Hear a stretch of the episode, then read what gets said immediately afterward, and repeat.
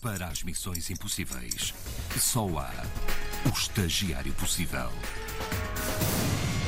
Disseste amar o Gustavo Carvalho, eu não sei se, se é possível, acho que é tolerar o Gustavo Carvalho. Sim, toleramos um Bom pouco. dia, Gustavo. Sinto-me sempre tão bem-vindo, É, sim. Tens motivos para isso. É, sim. Muito sempre bem. tão bem recebido neste estúdio. Facto. Tiveste uma semana muito divertida também, que nós sabemos. Extremamente. Extremamente divertida.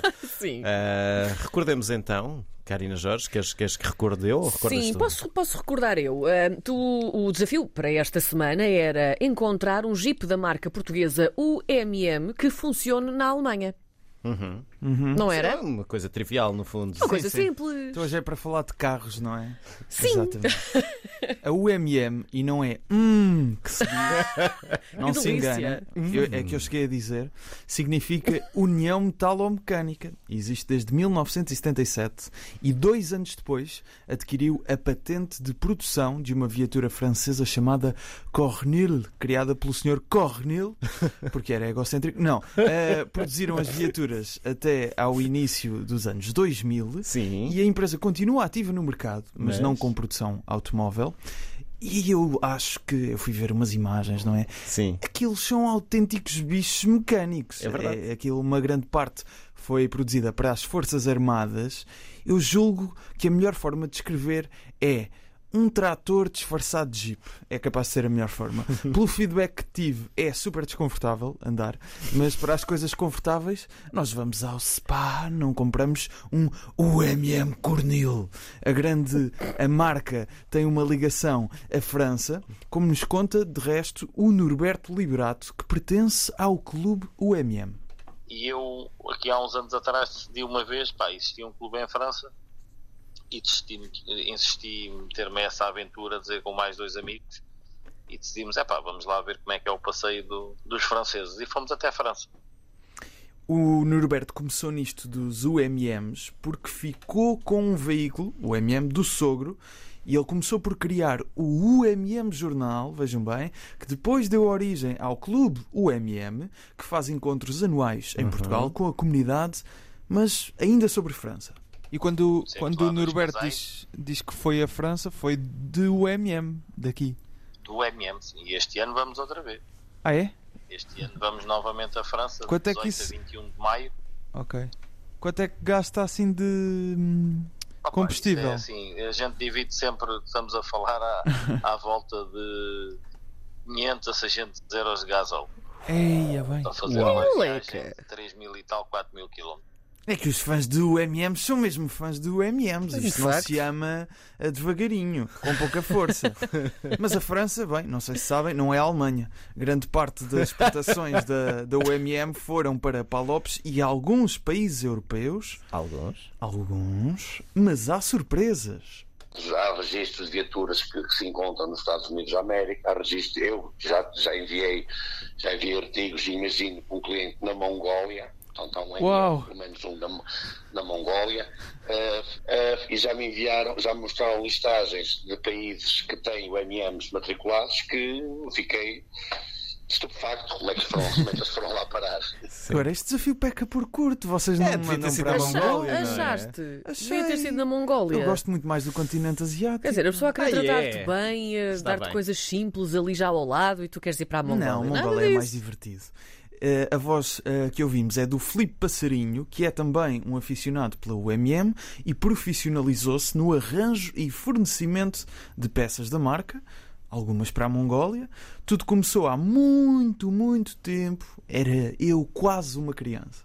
E como é que o Felipe entra em contacto pela primeira vez com a UMM?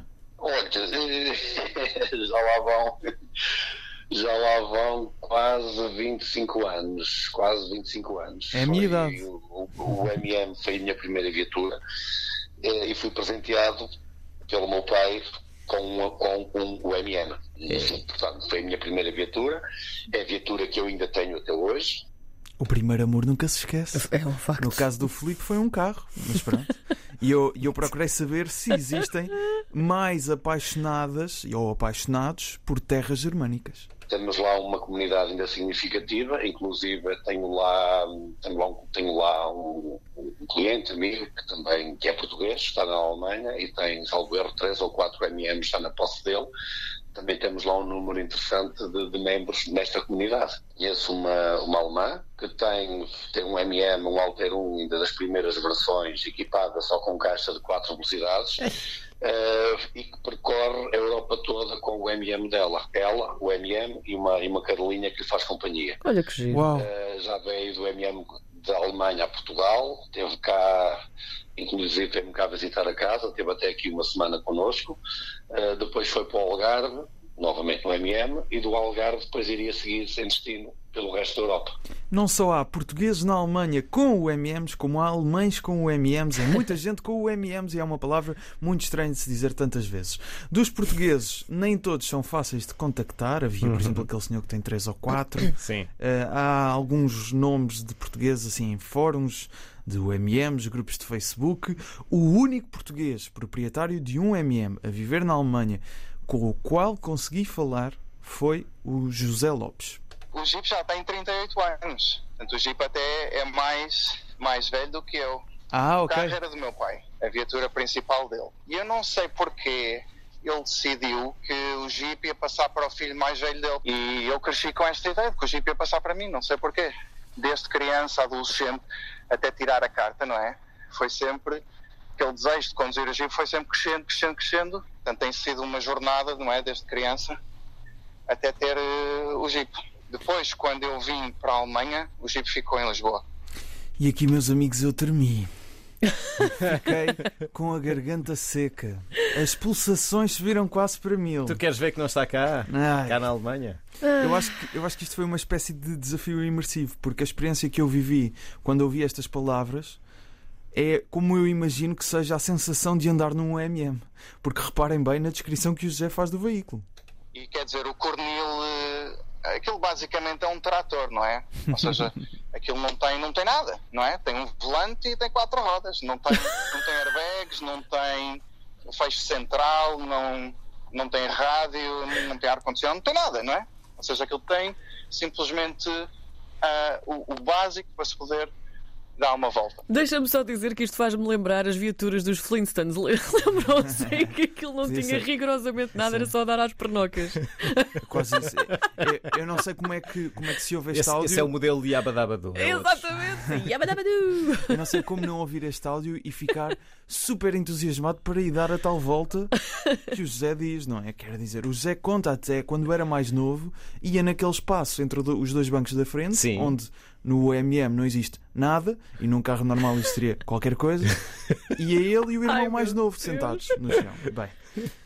Questões de segurança à parte, O que é que isso interessa, não é? eh, questões de segurança à parte, eh, fiquei super entusiasmado por ir dar essa volta, como já disse. Mas há pouco parámos a história, o Jeep tinha ficado em Lisboa. Vamos então ouvir o José, que eu acho que é um autêntico profissional do storytelling. Vocês ouçam bem. E ficou durante muito tempo numa garagem, já não andava, já não pegava. E foi só este ano, aliás, até foi nos últimos, sei lá, cinco ou seis meses que eu decidi trazê-lo para a Alemanha e só mesmo há duas ou três semanas é que consegui fazer o registro do carro. Portanto, neste momento o carro tem os documentos alemães, tem a matrícula alemã. Tem sido assim uma espécie de, de sonho da vida inteira, não é? Portanto, para mim não é só um Jeep, não é só um carro. Diga-me diga só uma coisa, ele já, ele, ele já pega, certo? Já funciona? Exato, portanto, agora Ok, sim, ok. eu tive que mandar arranjar o carro, Certo. tive que arranjar uma transportadora para trazer para a Alemanha, tive que arranjar mais um mecânico para poder fazer a adaptação ahm, às leis alemãs, porque são leis diferentes, não é? São sistemas diferentes. O alívio na minha voz, notaram? Sim, sim, sim, sim. Ali Mas quando já fiz pega, aquela não pergunta. pega, pega, não pois. pega. Já andou, não já, Rum. já, já, já andou. Isso é tudo muito bonito, mas anda ou não? Exatamente. O Zé contou-me até que há uns meses atrás, há uns meses, portanto, eh, quando o Jeep ainda estava eh, em Lisboa, o irmão do José ia a, condi- a conduzir pelas ruas de Lisboa e um Tuga parou no semáforo. Parou no semáforo, imagina, e disse: É pá, grande máquina! E foi-se embora. E Depois, eu acho que a minha homenagem a- aos UMMs deve ser depois de ter resolvido este desafio.